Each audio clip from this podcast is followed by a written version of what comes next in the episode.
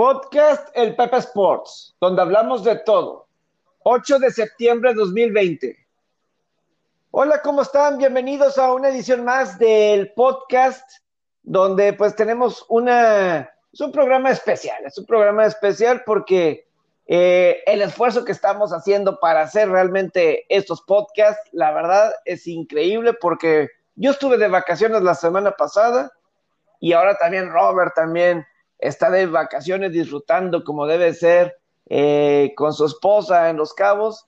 Pero pues aquí estamos, aquí estamos con una versión fresca, nueva del podcast, porque los deportes siguen, estamos justamente en la semana de la que arranca la NFL, pero vaya que sí, alrededor de los deportes se están dando cosas importantes. Pero primero quiero saludar a mi compañero Roberto Rivera, alias El Farón.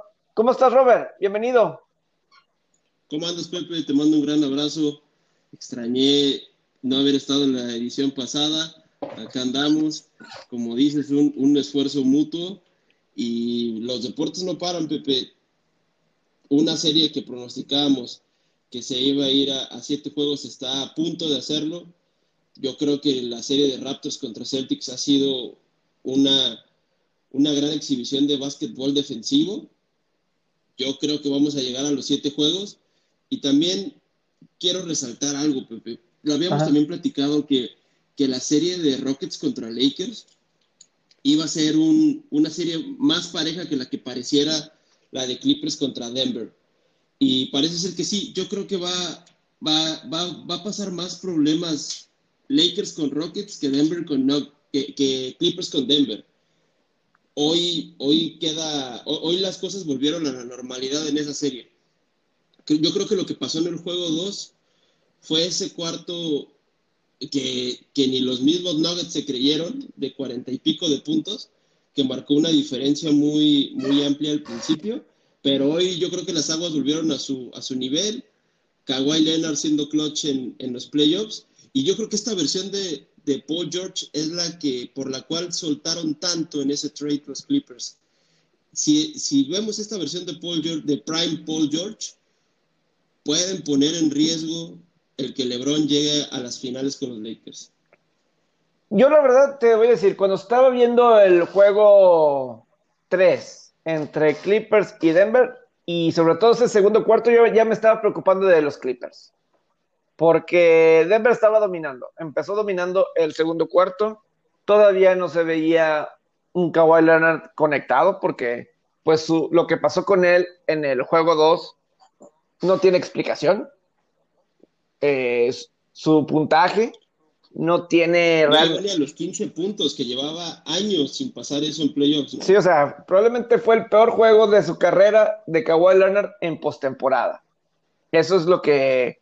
Eh, y todavía empezó así la primera mitad y estuvieron abajo por 10 puntos. Luego cierran muy bien, cierran muy bien el segundo cuarto y luego, pues ya el tercer cuarto, pues está ahí, eh, pues en la balanza todavía. Todavía Denver se alcanza a ir también al frente por unos 7, 8 puntos. Inmediatamente da la, da la vuelta. Pero te confirmo, realmente, realmente, yo sí eh, veía complicado, veía complicado el que, o sea, me dio dudas porque, a ver, Denver está jugando bastante bien, Nikola Jokic estaba mostrando, pero como hicieron énfasis en TNT, desde Reggie Miller, quien gane el duelo de los dúos entre ya sea Nikola Jokic o Jamal Murray de Denver o los Clippers con Kawhi Leonard y Paul George, esa va a ser la clave. Y en este juego lo ganó, ganó esa batalla, los Clippers, ¿no? Entonces. sí, sin duda. Entonces, yo creo que ahí está, está la duda, ¿no? Y obviamente Clippers, entre más fue pasando el tiempo, Lou Williams apareció. Lou Williams dio soporte y, que, y obviamente eso es claro, porque cuando tienes esos dos y le agregas a un equipo con mucha profundidad, que eso era parte porque desde el principio de temporada uno ponía a Clippers siendo campeón, porque no nada más eran ellos dos, tienes a alguien como Lou Williams, tienes al jugador sexto del, año, en Harold también. Y obviamente jugadores como Patrick Beverly, que son importantes por cuestiones defensivas.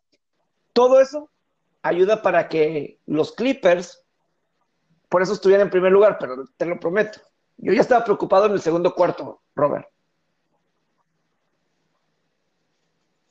Sí, es que de hecho lo que catalogamos de tanto de Montres Harrell como de Lou Williams, más que una aportación, yo lo veo como algo clave que necesitan día a día, porque pues uno llegaría a pensar que el rol de, la, de, los, de, la, de las bancas en la NBA pues es, es refrescar, este, darle, guardarle minutos a los titulares, pero en Clippers demuestra todo lo contrario. Depende mucho de lo que, de lo que les llega a aportar tanto Lou Williams como Montres Harrell Montres Harrell en la pintura tiene que, hacerse notar. Es, eh, cuando, cuando está en 1-1 con, con Jokic es algo bien, bien curioso ver esos, esos duelos. Porter Jr., pero así como indicas que, tiene, que, el, el, que esté mejor en los dúos va a ser el que, el que el que, el que salga victorioso en esta serie, me voy a atrever a decir que va a ser lo mismo en la final del oeste. Porque no nos hagamos, Pepe. La final va a ser Clippers contra Lakers. Tendrá que pasar algo extraordinario, una lesión o, algo de verdad, algo no pronosticado para que, para que nos, no, no pase esa serie tan esperada en el oeste. Y, y yo ya me froto las manos porque el duelo Kawhi, Kawhi George contra Davis James va a ser algo bastante interesante. el problema que yo veo con eso de Lakers y Rockets es, ¿cómo dices? Como dices, Lakers es el favorito, no nos podemos hacer, como dices, este, eh, ideas diferentes. Pero si algo nos ha mostrado los juegos 1 y 2, es que yo sí creo que Rockets puede darle muy buena pelea en la serie a Lakers. El problema que yo vi en el juego 2 Russell Westbrook debe ser tu segundo mejor jugador, ¿no? Con James Harden es el uno, Russell Westbrook debe ser tu jugador número dos. El problema es que cuando veía el, score y los números, intentó 15 tiros en el partido Westbrook. Siete fueron intentos de tres puntos. La verdad, para mí, no tiene por qué Westbrook tener que estar intentando siete tiros de tres puntos. Nada más encestó uno. Que cerca de la mitad de sus tiros sean de tres puntos. Eso no puede suceder, Robert, porque Westbrook no es buen tirador de tres puntos, pero es algo que él ha querido demostrar durante toda su carrera, que es buen tirador de tres puntos. La razón que Rockets se deshizo de Clint Capella era para que le abrieran el espacio para que él pudiera penetrar. Lo hicieron en el juego 1 y ganaron. Cuando salió de la duela, en el juego 2, estaba, Rockets fue cuando regresó a ganar. Bueno, regresó a empatar el juego. Lo volvió a ser eh, competitivo el partido. Pero regresa y otra vez están con los tiros de tres puntos él no está para eso. Hay otros jugadores en Rockets que es importante que tiren de tres puntos, porque Lakers no tienen eso. Pero para eso, Harden y Westbrook tienen que atacar la pintura y de ahí que salgan los triples. Pero Westbrook no puede ser el que tome esa cantidad de tiros, porque así no van a vencer a los Lakers. Así no van a vencer a, los Lakers. Por toda la gran producción que tuvieron LeBron James y Anthony Davis en ese juego 2, para mí, si Westbrook hubiera cumplido el papel que le dieron cuando dejaron ir a Clint Capella, creo que hubiera tenido Rockets una muy buena posibilidad de haber ganado ese juego 2. No hay duda, Pepe. De hecho, hubo un momento del, juego 2 que ya, que ya dejaban abierto a Westbrook para los triples. Los tiraba prácticamente sin marca y aunado a eso seguía fallando. Recordamos que él ganó un MVP en Oklahoma y no precisamente por su, por su tiro de tres, por su tiro perimetral. Me atrevo a decir que en este Rocket, en este roster de Rockets, es de los peores tiradores de tres que hay. tira mucho mejor tanto Robert Covington como el mismo PJ Tucker que, que a veces es muy inconsistente en sus, en sus actuaciones, ni sería James Harden, Derrick Gordon. Yo creo que lo que trata de hacer es, es tratar de, de encajar a este sistema, ¿no? Lo platicábamos en una previa, que Rockets le iba a poder competir a Lakers y hasta sacarle varios sustos, siempre y cuando tengan una efectividad muy alta en su, en su estilo de juego, que es esa, la de tirar arriba de 55, 60 triples por juego, que es una brutalidad. Eh, Rockets en temporada regular llegó a tener scores bastante abultados, arriba de, de 120, 130 puntos por, por eh, solo ellos anotados, que en la nueva NBA se ve un poco más, más, común que en otros años, pero Rockets lo llegó a promediar por mucho tiempo. Y es por eso, por el tiro, por el tiro de tres. Esa fue la clave, esa fue la clave del juego uno, lo que tú decías, el juego en la pintura. ¿Por qué? Porque Lakers no tiene una buena defensa en la pintura, sobre todo cuando está Anthony Davis fuera. No tiene, eh, no tiene esa clave. Ahora, veremos cómo reaccionan ante la elección de Yabel Magui. Es un hombre importante en defensa. No estoy diciendo que sea como que el centro de la defensa, pero por ahí pueden encontrar ellos una rendija para tener una amplia posibilidad de empatar esta serie. Que diga, de, irse arriba en esta serie, los Rockets. Pero yo, yo, creo que hay bastantes factores con los cuales reafirman mi postura de que yo creo Lakers va a tener más problemas para para ganar esta serie que las que va a tener Clippers, porque Rockets, aunado a que, a que con, yo digo, yo en mi opinión pienso que con este sistema de juego dan, dan una ventaja innecesaria, tienen un equipo bastante bueno para pelearle al tú por tú. Y es que lo que pasa, Pepe, es de que, es que ¿cómo vas a aguantar un ritmo de, de si te empiezan a notar arriba del 50% no tiene cómo. de los triples? que te van a empezar a ir arriba muy rápido. lo que te iba a comentar, cuando estabas mencionando lo de 120, 130 puntos, si Rockets está esa cantidad que tienen la capacidad, yo creo que Lakers no tiene esa capacidad de llegar a tanto a tantos puntos, porque los que notan son LeBron y Anthony Davis. Y, y, no, sé si te has dado cuenta de una tendencia de que, de que Lakers baja mucho su rendimiento ofensivo en la segunda mitad. es que, por ejemplo, yo creo que Anthony Davis y, y LeBron, ¿qué es lo que pueden combinar en un partido? 50. 50 puntos. Más o menos, tirándolo a los 60. Que, que, uno llega a 30 y el otro llega a 25. O más o menos. Más o menos. Más o, más o menos ese es el rol. Uno es el que llega a los 30 Sí, entonces, el otro se quedan 25. Entonces, así es el rol. Y fuera de ahí, ¿quién más tiene realmente Lakers para si los Rockets cumplen con su plan de juego, con su estrategia? Y te digo, estás viendo los tiros de triples, pero tienes que penetrar a la pintura. Y para eso tienes a Westbrook. En teoría, para eso es para. Eh, por eso, te repito, por eso hiciste el cambio con Capela, para que pudiera encajar. Si no, no, iba a encajar y estaban batallando. En cuanto hicieron el cambio de capela y Westbrook empezó a atacar, ahora, ¿qué haces, Robert? Si, si prácticamente se alejan de Westbrook cuando está en la línea de tiros de tres, ¿qué haces para, para forzar a que salgan de la pintura? Es que es hasta, no sé, ¿tú no crees que lo tomen hasta Por supuesto, pero, pues hasta que, pero hasta que yo haría lo mismo. Es mucho más es mucho más peligroso Westbrook pues, penetrando. Ahí es donde es uno de los mejores. Sabe muy bien y por más de que no es alguien grande de estatura y todo eso, pero cuando va a la pintura sabe terminar, sabe hacer jugadas, pero cuando es tirador, no. Sobre todo tiros de tres puntos, no. Entonces, o desarrolla este un tiro intermediario, me explico, algo no de tres, pero a lo mejor media distancia de eso, para que después de fuerzas a que salga la, eh, a que te vayan a, defender. Y luego penetras, pero lo estaban haciendo, lo estaban haciendo durante la temporada, en el juego uno lo hicieron, pero yo cuando vi 15 tiros y y siete fueron de tres puntos, así, así Houston no va a ganar. De la otra forma, a lo mejor no es suficiente, pero existe una muy buena posibilidad de que la serie se pueda ir hasta 7. Si, si, se, si se pone Rockets a, a, cumplir con el personaje, pero es que ese es a veces el problema de Westbrook, que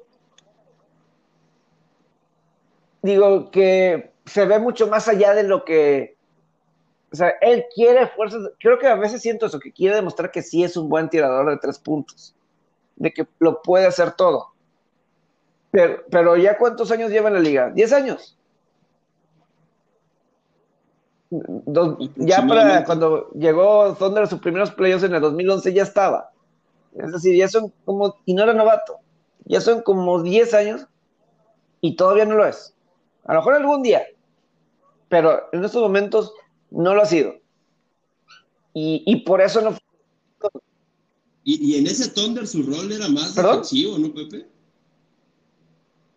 Y, y en ese Thunder su Al principio sí. Defensivo. y si lo piensas, y si lo. Al principio, él, él, él, termina evolucionando su, su, ofensiva, sobre todo cuando se empiezan a ir primero Harden y después Durant. Y si lo, y si lo piensas, y, y, y, si, y si lo piensas en ese sentido, ¿quién lo hubiera pensado? Porque yo sí, o sea, Kevin Durant y Westbrook eran los titulares. James Harden salía de la banca en ese equipo de Thunder. Pero Harden se ha vuelto el mejor jugador. O mínimo, el mejor jugador a la ofensiva. Y, y Harden ha sido uno. Sin duda. Y quieres o no, pues Harden sí ha logrado el llevar a los Rockets hasta final de conferencia. Westbrook por sí solo no ha podido.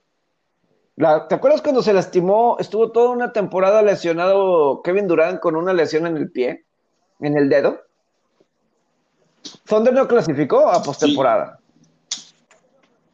De hecho, y, y no sé si fue cuando lo nombraron MVP por los triple dobles, pero no calificaron a, a postemporada. O fue el año.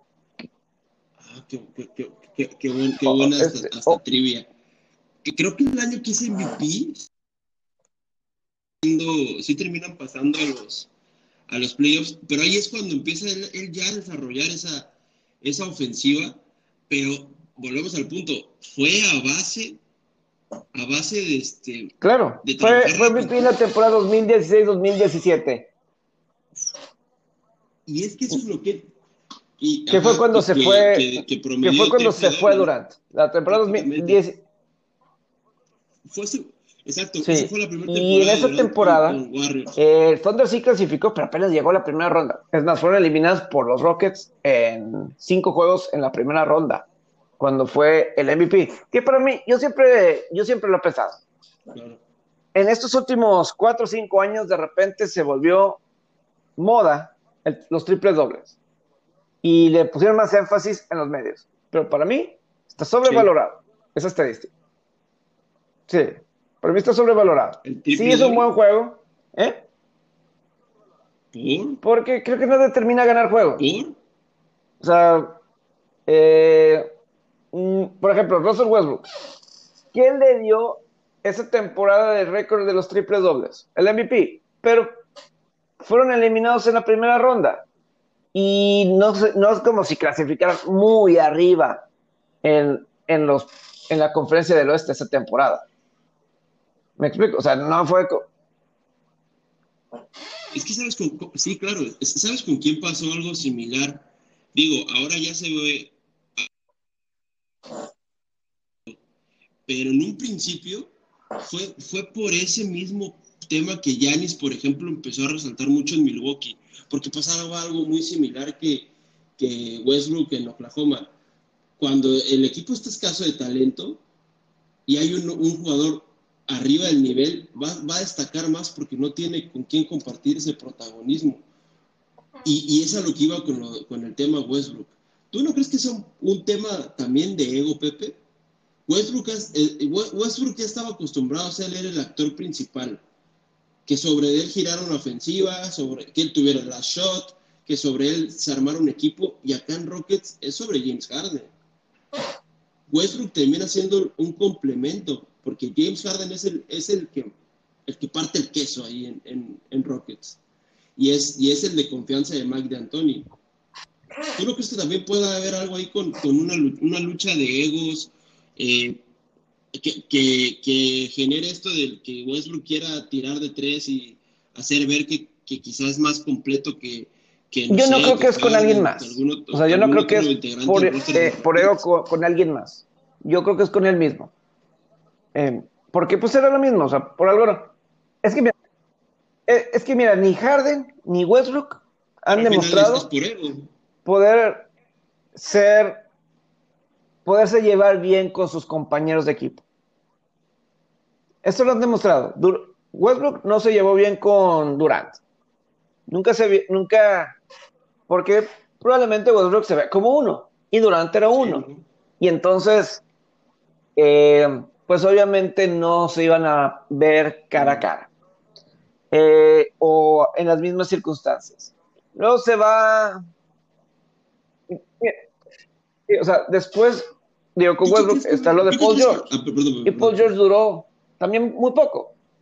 Y, y, y, luego Harden es lo mismo. Super fallido. Harden, ¿con cuántos no han intentado tenerle ahí de pareja? Chris Paul, eran super.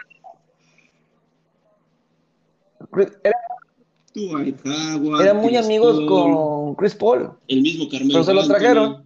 Y ya lo he dicho en otras ocasiones. El número de asistencias que se daban entre Harden y Chris Paul era. De, de Houston era como. Había 11 otras, como 11 o 10 combinaciones más de asistencias entre otros compañeros de los Rockets que entre Harden y Chris Paul. Y, y obviamente, ya cuando fue la serie de Oklahoma City y Rockets, y una entrevista a Chris Paul donde dijo, pues no creo que vamos a estar, vamos a intercambiar cartas en Navidad. Entonces, y creo que Chris Paul es un poco similar, ¿eh? porque Chris Paul también, ni con Clippers, ni con Blake Griffin, yo tampoco sentí que se pudo llevar al 100. O sea, Chris Paul es un talentazo. Y probablemente, y es mejor que Westbrook. Yo sé que. Ya empiezo a creer que el problema es Chris Paul en esos equipos. Eh. Que puede ser la causante por cual esos. Porque ha estado, como bien comentas, ha estado en tremendos rosters y con tremendos head coach. Y corrígeme si no estoy, si no, si estoy en lo, si estoy en lo incorrecto. ¿Quién Chris Paul? No ha llegado ni a unas finales. Pues estuvo con, te digo, hace dos años con Rockets Rockets llegó a la final del oeste. En el... Sí. Pero, pero estaba. Pero ya, no, ya estaba. sería en, los Clippers, ¿no? Sí, en ese año que. Ya estaba con, con Rockets. Se definían siete juegos. Sí, porque creo que fueron dos años de Chris Paul con Rockets. Las últimas dos temporadas. Que aquí nada más para tener la información correcta.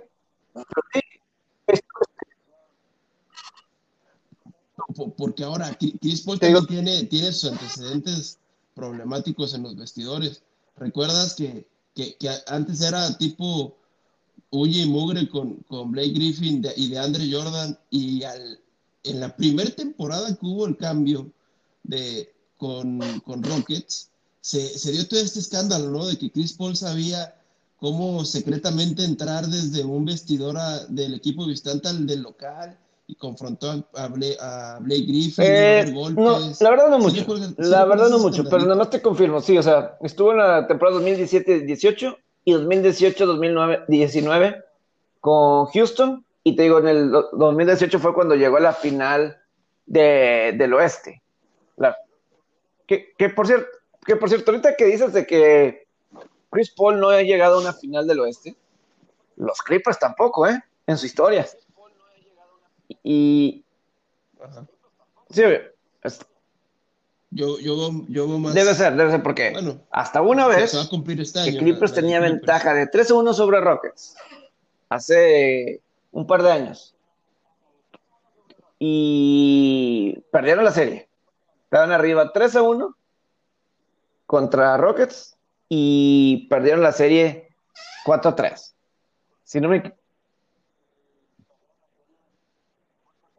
Prácticamente esa fue, esa fue la última la última chance que tenía ese, ese Big El de, de Andrew Jordan, Blake Griffin y Chris Paul, y que también tenía, tenía una gran banca ese Clippers. No sé si recuerdas que tenían en la banca a Jamal Tenían a Matt Barnes. Tenían a este Matt Barnes. Tenían a JJ Reddick.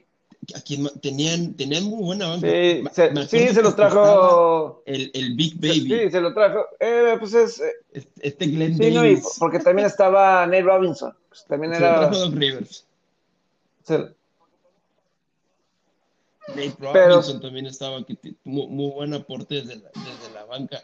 Eh, es, eso siempre ha sido clave en los equipos de Doc Rivers. ¿no? Sí, y a ver si ahora sí terminan en campeonato, pero sí es muy intrigante esto de todo este triángulo, ¿no? Entre Thunder, uh, Westbrook, Harden, eh, pues un poco.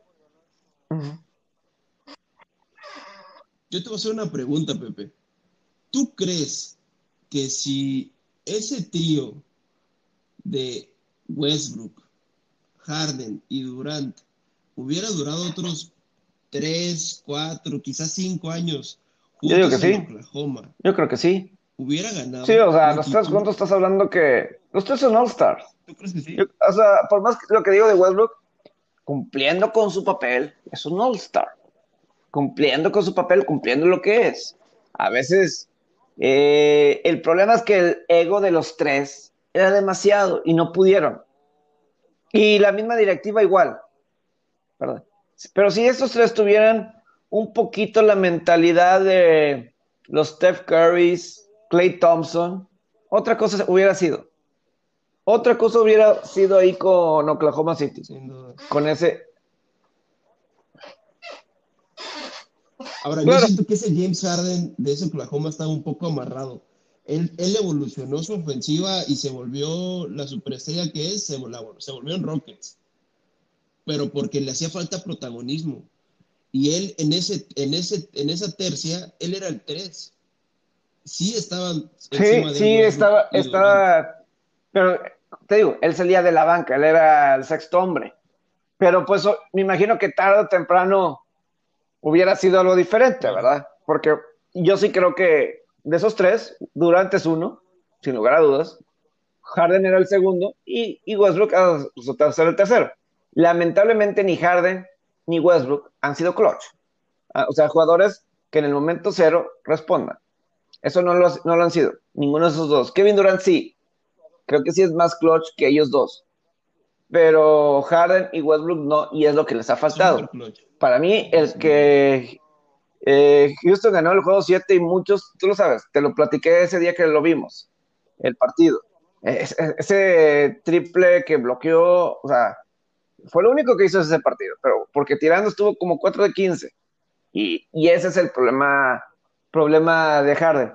Oye, por cierto, Robert, eh, hay otro equipo que tú sabes que yo he estado apoyando y he dicho, van a ser campeones van a ser campeones. Y lo están demostrando. El Tampa Bay Lightning.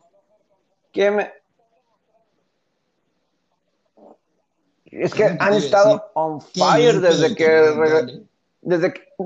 Desde el reinicio, que perdieron el juego uno contra Columbus y regresaron y ganaron esa serie bastante contundente.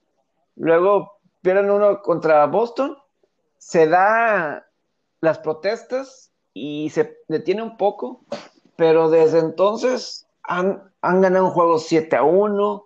Eh, obviamente Boston es, los, los Bruins son un muy buen equipo, son un muy buen equipo, o sea, no es menospreciar, y los borraron después de ahí, eh, porque tuvieron que ganar en tiempo extra Lightning en el juego 2. Luego tuvo la suspensión, la suspensión de por la cuestión de, las protestas y fue 7 a 1.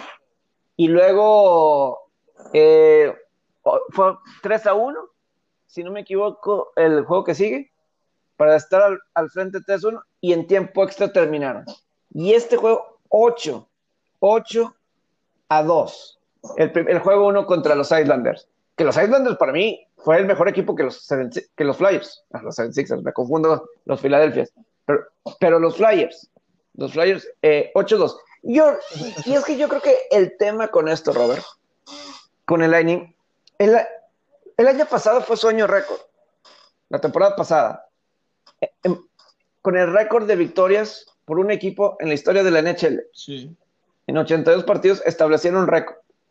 Pero, y ese juego uno contra Columbus, se enfrentaron dos años seguidos eh, contra Columbus, el año pasado y este. Y el pasado se fueron arriba 3 a 0 en el primer periodo. Les remontaron, les dieron la vuelta y ya no se repusieron. Perdieron la serie. 4-0. Fueron barridos. Después de ese 3-0 que están arriba en el primer periodo. No, y, luego todavía esta temporada empezaron lento. Sí. Ya cuando se detuvo con la cuestión de, la pandemia, ya, había, ya están agarrando ritmo y ya, cuidado con ellos. Pero nada más, como ver los jugadores que tienen. Nikita Kucherov, Tyler Johnson, Andre Palat, que tiene gol como en los últimos cinco juegos. Tiene, Sí, eh, Bryden Point, que entre goles en tiempo extra. Y luego no hemos mencionado jugadores como Steven Stamkos, no hemos hablado de Victor Hedman.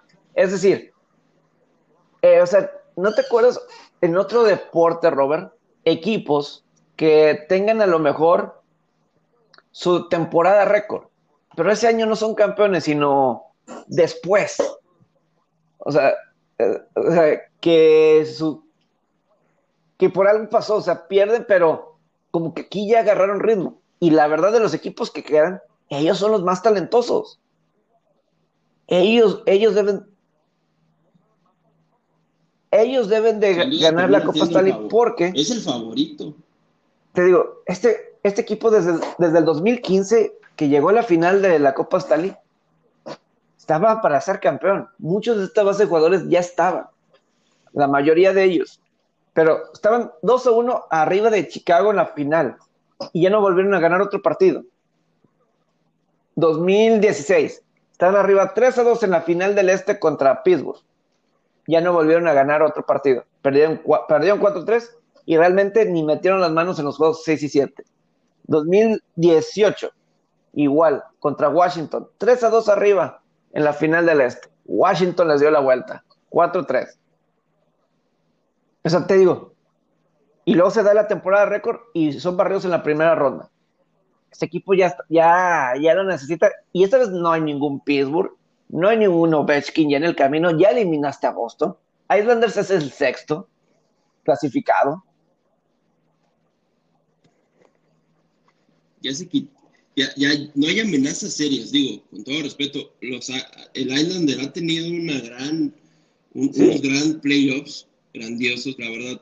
De, llegan aquí eh, en base a su, a su buena ofensiva, pero es que eh, me voy a comprometer con lo que voy a decir, Pepe, pero estoy seguro, muy seguro que va a pasar algo similar. Va a pasar como, como es el panorama como el que los Dodgers tienen cierto. en los playoffs este año. Quitándome el jersey, quitándome el, quitándome el fanatismo. sí su más grande rival van a ser ellos mismos, Pepe. Yo creo que su más grande rival van a ser ellos mismos, porque es un equipo tan completo en, todos los, en todas las ramas, tan talentoso y tan bien compaginado, que de verdad hay ocasiones en las que tú los ves perder, cuando llegan a perder juegos son contados, y que dices, ay, la madre, pues sí perdieron, pero perdieron por un gol, eh, por una carrera, por un error, provocado por ellos. Y, ojo, no, no les quitas mérito. Por ejemplo, Dodgers pierde, pierde dos juegos con Colorado el fin de semana. Tenían un año sin perder una serie. Ya fuera en caso de visita, llevaban un año. Sí, yo, yo sé que el coronavirus cortó a la mitad de la temporada, pero aún así es un gran logro. Es un gran logro. Y es que ese es otro, ese es otro, es otra presión que hay para los equipos. El que, el que los cataloguen tan arriba, que los califiquen tan, tan arriba en las expectativas, sobre todo en los títulos. Ahí, está lo que está, ahí está lo que está padeciendo Yankees, Pepe. Yankees ahorita están playoffs, pero por el bendito sistema de, este, de esta temporada. Terminarían sí. como, No, y, es muy importante lo que dices, y creo que lo que te preguntaba de qué otro equipo de una forma eh, lo puedes comparar lo del Lightning, creo que le dicen el clavo con los Dodgers, porque los Dodgers es otro equipo que ya desde cuando debió haber sido eh, campeón. Sí. Eh, ahora, ¿Mérito? ¿Es la palabra mérito, o...? Porque Dodgers... Porque creo que tiene, que tiene que ser una connotación diferente, porque todas las oportunidades que han, que sí es mérito, que han desaprovechado... Es, si es mérito y culpa. Es que te voy a decir algo. Es, mérito y culpa. Culpa porque han fallado todos estos años y mérito, Pepe, porque, uno, yo no soy el mérito, mucha gente no le da el crédito a Dave Roberts, pero va en su porcentaje de victorias en su carrera. Muy, muy, ¿Y dónde están los campeonatos, Robert? experiencia como manager. Él solo había sido. Pero. Eh, Pepe, es que hay que respetar los procesos. Hay que, hay que respetar los procesos. Y yo, este es el mérito que le doy a Dodgers. Sí, hace falta el título, pero Dodgers lleva, lleva compitiendo a este nivel alto. Está por cumplir una década, Pepe, de ganar los títulos en el oeste y, y tener esa etiqueta de favorito. Tú dime un equipo. Patriotas. Tú dime un equipo que haya durado tantos años. y eso sí, han ganado campeonatos. Pero, ok, Patriotas ha, Patriotas ha ganado. Pero aquí es lo que voy. Y, y, yo por eso les doy mérito, porque reinventan los rosters. Tú, tú checa el roster, el primer roster de, de esta seguidilla de títulos del oeste de Dodgers. Solamente hay dos jugadores que siguen en ese roster: Clayton Kershaw y Kelly Jansen. Son los únicos dos que siguen en ese roster. Dodgers ha encontrado la forma de ser competitivo. Solo le falta culminar la obra. Pero te digo algo: la pieza que les hace falta es Mookie Betts. Y con Mookie Betts se vienen. Pues, pues más les vale. más vale que ese sea el caso, Robert. Porque te digo, o sea, el, o sea Y ahora, este, este, este, es su last chance porque esa gran generación de jugadores ya se está haciendo vieja. Pero Dodgers tiene un gran core, un, gran, core de, jugadores jóvenes, empujando súper fuerte. Siguen teniendo un, un, gran roster. Y ahora Porque yo también te voy a agregar otro equipo. Eso es lo que yo que, Sé que te está ganando un poquito el corazón de Dodgers de decir que, que lo ves del lado positivo. Porque Estoy, sacando un poco Porque lo, de los, lo del Lightning. Date de ver el lado positivo mi frustración. A mí me encanta ver a ese equipo jugar, porque ni siquiera mencioné a Andrei Vasilevsky, el portero, que es buenísimo. Es muy bueno el portero. Y tú dices, ah, ese equipo estaría bien. Y te das cuenta la base de en Tampa, eh, que de aficionados, respondió cuando estaba la gente, cuando podía haber público, la gente respondía. Pero en la NFL hay un equipo similar. Como voy lo voy a agregar, aunque son pocos años, porque en la NFL creo que es más difícil mantenerte año tras año. Pero a decir, decir lo de los Santos, lo de los Santos de Nueva Orleans, las últimas tres temporadas. De acuerdo. ¿Cómo han perdido las últimas tres temporadas? La jugada de Minnesota, el Minneapolis Miracle, con los vikingos, contra los vikingos, luego el juego de campeonato donde les eh, sí, la interferencia de pase. Y el año pasado pierdes en tiempo extra contra los vikingos. En un juego donde tú entraste como el gran favorito. Marca de 13 victorias, 3 derrotas, nadie había sido eliminado en la primera ronda. Y tienes a Drew Brees, tienes a Sean Payton. ¿Cuándo más va a tener los Santos una dupla de coaches o un coreback como Drew Brees para no ganar más campeonatos? Yo no lo sé cuándo. Y, y las formas vía tragedia con las que han perdido. Y te voy a decir una cosa, han jugado muy bien en temporada regular, pero, por ejemplo, sobre todo el juego contra los Carneros, no jugaron bien ese partido. Y el partido previo contra Filadelfia tampoco jugaron bien ese partido los Santos. O sea, ganaron, pero no jugaron como a mediados de octubre, noviembre, cuando estaban en su máximo. Entonces, pero obviamente tenían el talento porque defensivamente han mejorado, han seleccionado bien en el draft. Pero yo creo que están estos tres equipos y otra vez los Santos llegan a esta temporada que está por arrancar como uno de los equipos favoritos en la conferencia nacional. Obviamente está Tom Brady, Tampa y otros ahí, pero tú tienes, o sea, has estado ahí, has estado en la pelea y debes de ganar más. Pero yo sí creo que es muy similar a estos tres equipos. Pero obviamente no, lo que tú dices de los Dodgers, la verdad es, es, es de admirarse. Y el Lightning, hasta voy a decir, en el 2011, con un grupo, ya había algunos jugadores de esta camada de line. Había unos, no, todos, no todos, pero sí había ya algunos. Como Steven Stamkos ya estaba, creo que ya estaba Víctor Hedman, eh, y había varios. No era el mismo coach, no era el mismo coach, pero llegaron hasta la final. Ya estaba, llegaron a la final del este y perdieron en siete juegos contra Boston. Y luego tuvieron unos años donde, pues, de, que se cambiaron de coach, ahora John Cooper. Y pues es hasta ahorita. Pero realmente e, e, es una buena, es una buena época para hacer seres de. Es lo que también te iba, estaba pensando en estos días, porque obviamente Lightning eh, es un equipo de elite en la NHL, en el hockey. los Rays tienen la mejor marca en todas las grandes ligas y creo que han hecho una base de jugadores. En, sí, en la Liga Americana. Ah, ah ya sé por qué reaccionaste rápido. Eh, ya sé por qué reaccionaste. Oye, mi, sí, instinto de, ya, de fan por salió ese comentario, esa reacción rápida. Eh, totalmente. Pero. El César, lo que es y tiene una base de joven, los Rays, y obviamente los bucaneros de Tampa Bay con Tom Brady. Obviamente, Tom Brady con ahí en Tampa, pues los hace soñar. Y además, el Super Bowl es en Tampa este año. Está programado para eh, sí, pues mira. No sería descabellado un tripite, eh, Pepe. Es riesgoso, es difícil, pero, tiene, pero en los tres están compitiendo ya a un nivel muy alto y son de los que mejor juegan en sus respectivas ligas. Me atrevo a decirlo de Tampa Bay sin, sin Brady, porque viendo esa ofensiva, ok, no, no estoy diciendo, estoy garantizando un título para los Buccaneers este año, pero viendo esa ofensiva y como hay oportunidad por, por, uno de los mejores de todos los tiempos. Por ejemplo, ¿qué fue? Hace en el 2018, ¿no? Muy grande, exactamente. Donde fueron campeones los Red Sox, fueron campeones los Patriotas del Super Bowl. Eh, lamentablemente, bueno, bueno, faltaron los Celtics. Los Celtics en esa final 2018, pues pierden la final del Este en siete juegos. Y los Bruins, pues, en lo que fue la temporada 2018-2019 perdieron en el juego 7 la final de la, de la Copa Stanley en la temporada 2018-2019.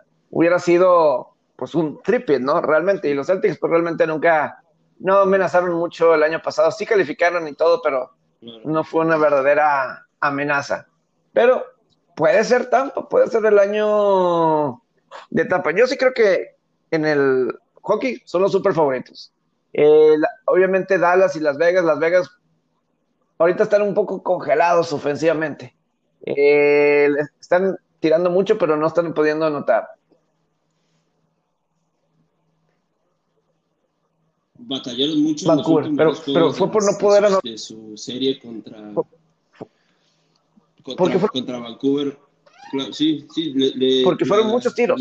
fueron muchos, muchos tiros. Y salvada tras salvada y luego la blanqueada 1-0 de Dallas. Pero, no.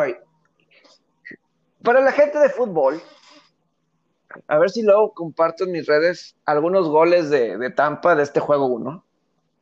Ya ves como, ya, ves como en el fútbol, tú me vas, lo vas a ver mejor en el europeo, cómo admiran mucho el, el pa, pa, pa, de un lado, o sea, con una sincronía de, o sea, toque sí, o sea, y vuelve a la defensiva loca porque es uno uno y no sabes para dónde y de repente es gol. No es como en el fútbol mexicano que eh, es toque toque pero es para atrás y, y, como que no hay ni pies ni cabeza en muchas ocasiones. Me, me, me, me, estabas comparando un, un corte. Que, que seguro ya Angus. ¿Verdad? Que seguro ya comiste algo. Eh, con, con, unos pellejos. Un corte de. hazme, hazme, hazme, la buena. Una buena cena. Este, pero algo similar. ¿Por qué te voy a negar? Los goles que vi, sobre todo en el, en el tercer periodo de, de Tampa, no, no, no, he visto los primeros, para ser sincero. No, o sea, el portero, ¿cómo le hace? No sabes ni para dónde va el, disco. No sabes ni para dónde va. De un lado, ta, ta, ta. Y la defensiva también. Con una eficiencia.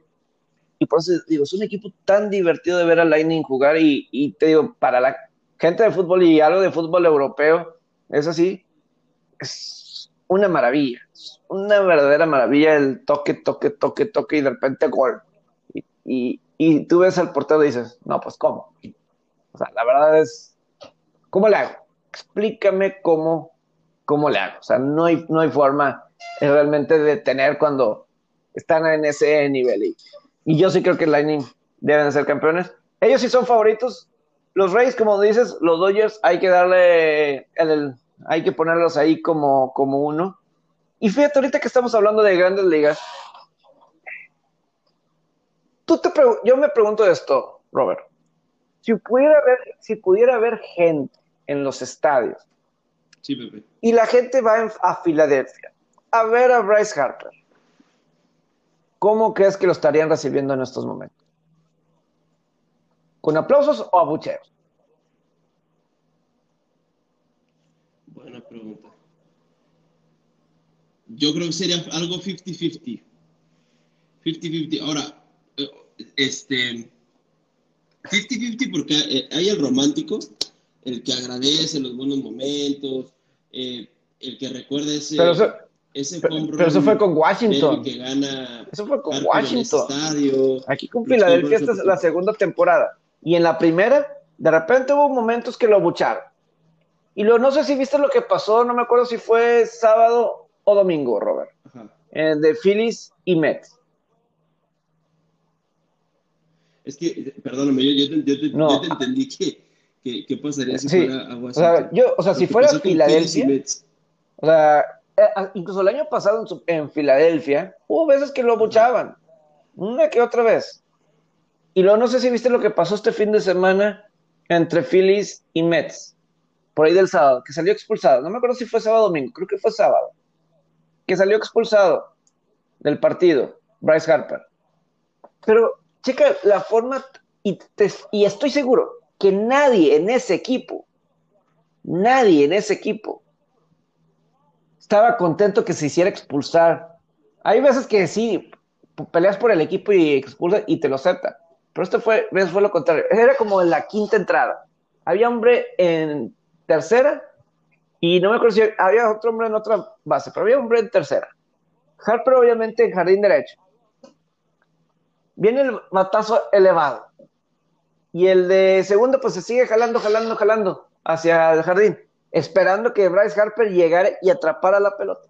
Pero no, no llega Bryce Harper. Y entonces como el de segunda base se está moviendo, está trazando, pues agarra la pelota yendo hacia atrás. Aprovecha todo Frazier pisando en tercera para anotar. Para anotar la carrera. Cuando era una pelota, si Harper llega con el vuelo de frente, Frazier no nota. Fisher muy inteligentemente y muy alerta se dio cuenta de eso. Yo estaba viendo esa secuencia yo estaba escuchando la crítica.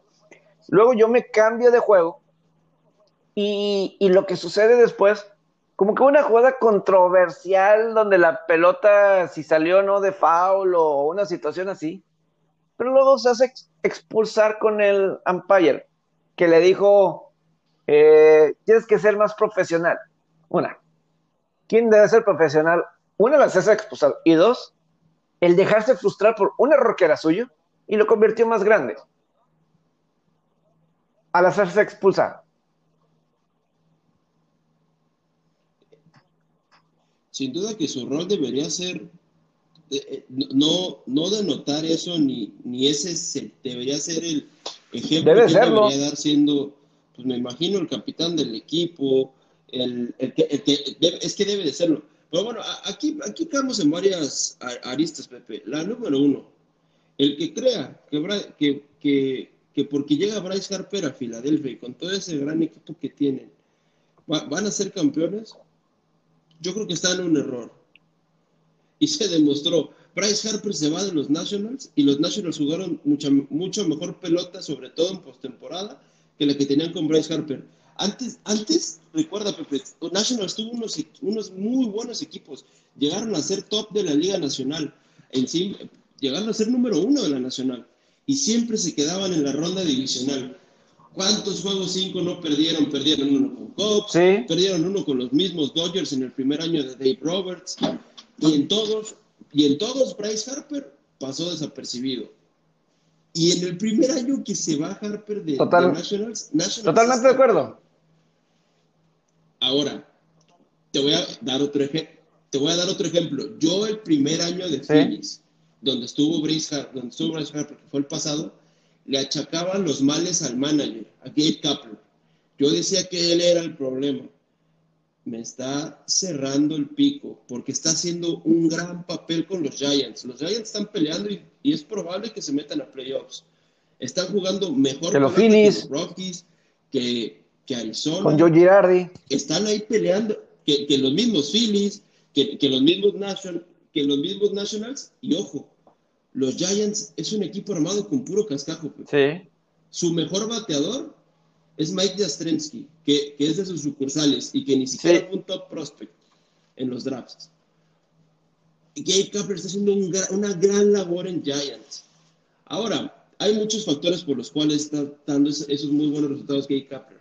Gabe Kapler conoce ese sistema, porque el sistema viene de Dodgers. Todo, toda esa cúpula, Gabe Kapler era, era de hecho la opción uno arriba de Dave Roberts cuando se hace el cambio de manager, cuando se va Mattingly. E, e, entre ellos dos quedó la decisión, entre Gabe Kapler y Dave Roberts. Gabe Kapler era el director del sistema de ligas menores. Se terminan decantando por Dave Roberts por la experiencia de coach.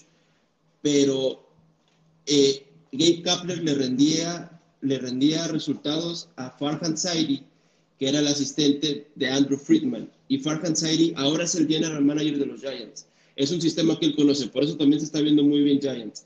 Pero yo le achacaba los problemas de Phillies al manager y no, yo creo que se los achaco a la falta de liderazgo de Bryce Harper. Porque Bryce Harper ya lo demostró en dos franquicias que no. Y lo sabemos. yo me acuerdo quién fue, el año pasado. Creo que Jake Arrieta. Él no es un líder. Jake Arrieta, cuando se expulsó se expulsaron a Harper en un partido como en el primer mes de la temporada. Y, y Arrieta le dijo, no, te puedes hacer expulsar. Eres nuestro, de nuestros mejores jugadores. No te puedes hacer, expulsar, te necesitamos. Te necesitamos. Y, y, luego, esta página de John Boy Media, que es excelente, lo retrata muy bien después del juego contra Mets, donde se va al, al dugout y como que se trata de explicar y nadie lo está pelando, porque estoy seguro que una, primero, todavía la gente, todo, primero la gente en Phillies, los jugadores, los coaches, el manager, Girardi, ninguno estaba contento con Harper con lo que había pasado jugando defensiva. Uno. Entonces, o sea, no estaba contento para apoyarte después de, de tu desconcentración y de la forma en cómo sucedió. Y luego te haces expulsar y se ve ahí la explicación, nadie le estaba seguro, nadie, nadie lo respaldó. Y ahí me dice mucho, mucho de, de Bryce Harper, de cómo está la situación. Y por eso, si hay algo en Filadelfia que no les gusta, es gente súper talentosa que no se esfuerza al máximo. Que no se esfuerza al máximo. Ellos aprecian más a los underdogs que pelean, aunque no sean campeones, pero que dan su máximo y, lo, y, hasta donde lleguen. Pero eso respetan más y eso dan aplausos, como Nick Foles. Nick Foles no es el súper talentoso, pero hay algo que lo identifica con este coreback y que le aplauden a lo mejor un poco más que Carson Wentz o, no sé. Pero, pero en el caso de Bryce Harper, yo por eso creo que si estuviera ahorita aficionados y después de lo que hizo, que se siente contento de que no haya aficionados en esta temporada. Porque yo sí creo. Yo sí, creo que después de esto sí aumentaría un poco más la presión y yo sí creo que habría eh, abucheos. Pregúntale a Donald McNabb y eso es de que cuando tienes un super equipo y no reaccionas o un super jugador y no das un máximo, lo que llega a suceder con esas personas. Oye, Robert, antes de terminar, ya estamos eh, realmente en los últimos minutos. Eh, no quiero dejar pasar lo, de Dustin Johnson. Ganador de la Copa FedEx. 15 millones de dólares.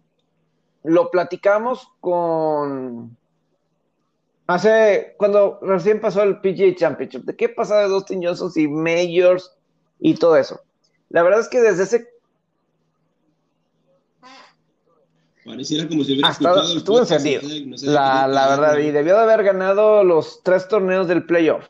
John Rand nada más eh, salió en, eh, en, su día y con unos pots impresionantes en, en, el playoff que pensaba que ya no lo iba a superar, pero es que te voy a decir una cosa, yo soy alguien, eh, ahorita hemos hablado de como que equipos que, que les ha faltado para dar ese siguiente paso, ¿me explico? Creo que, y, Dustin Johnson, es bien difícil decir eso, porque pues ha tenido las victorias, vamos a decirlo, en temporada regular, vamos a suponerlo.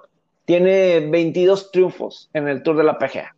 Como nos dice Juego Sabes Fernando, y tiene toda la razón. O sea, ganar 22 torneos, nada para que se den una idea. Y es una estadística que yo no me creo. Desde el 2008, el año de novato de Dustin Johnson, Tiger Woods es el número dos en victorias. El uno es Dustin Johnson. ¿Ok? Y se me hace impresionante porque Tiger Woods, eh, pues sí ganó bastante la temporada 2008 y 2009, pero después del 2009, que ganó seis torneos, no volvió a ganar sino hasta el 2012. Torneos del Tour de la PGA. Luego fueron buenos años 2012-2013 en cuestión de victorias, pero 2014 hasta el último torneo de la temporada 2018 no volvió a ganar. Y ha ganado tres. Entonces, el Tour Championship, el Masters y un torneo en Japón el año pasado, torneos del Tour de la PGA. Sí, claro.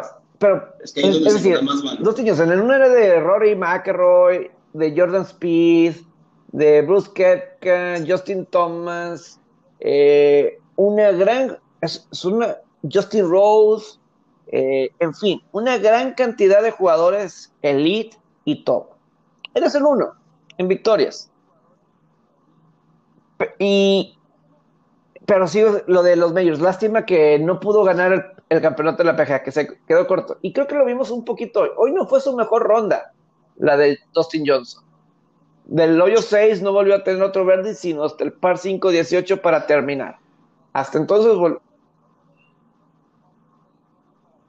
De hecho, es por, por la, por la renta que él saca, ¿no? En las anteriores Entonces, este era un torneo importante y él lo sentía. Y en el último día, la verdad no lo jugó tan bien. Tenía cinco tiros de ventaja y lo manejó bien. Era muy difícil que alguien lo iba a superar porque ni en el PGA, ni ahorita, tampoco jugó mal.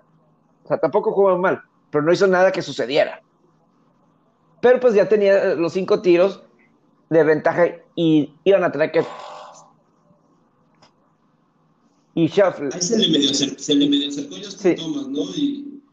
y, y, eh, pero, sí, a lo que voy con Dustin Johnson. No estuvo en yo siempre he querido que Dustin Johnson gane más. Y sobre todo en Majors. Por, a, lo mejor, a lo mejor es cierto que la FedEx Cup ha ido obteniendo más valor a, lo largo de los años, porque pues es constancia durante todo un año.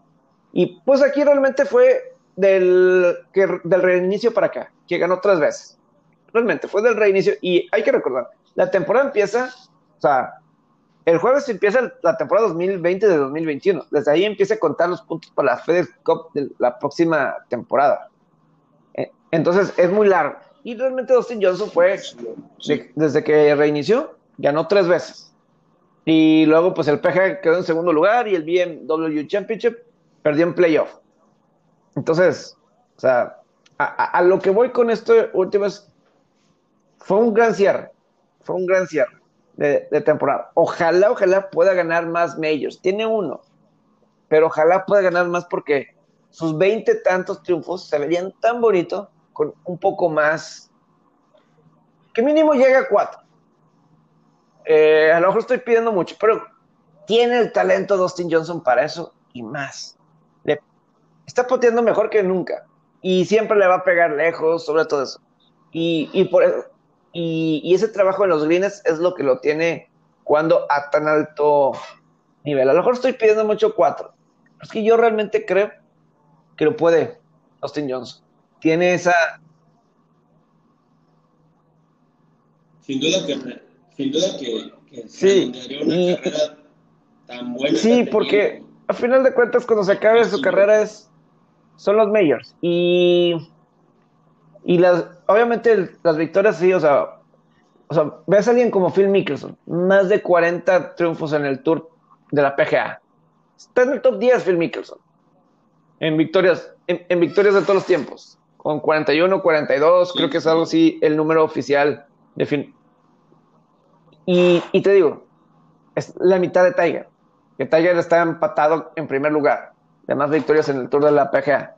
Pero Dustin Johnson está a la mitad de Phil Mickelson. Y, y por eso creo que tiene el talento. Y además, es alguien vendible, Dustin Johnson, porque es un atleta, se ve como un atleta. O sea, se ve como alguien que puede jugar básquetbol. y eso atrae. Y, además, ¿quién es su, prometida? Paulina Gretzky. hija de hija de Wayne Gretzky. Entonces ah, tienes el star power alrededor de él, ¿no?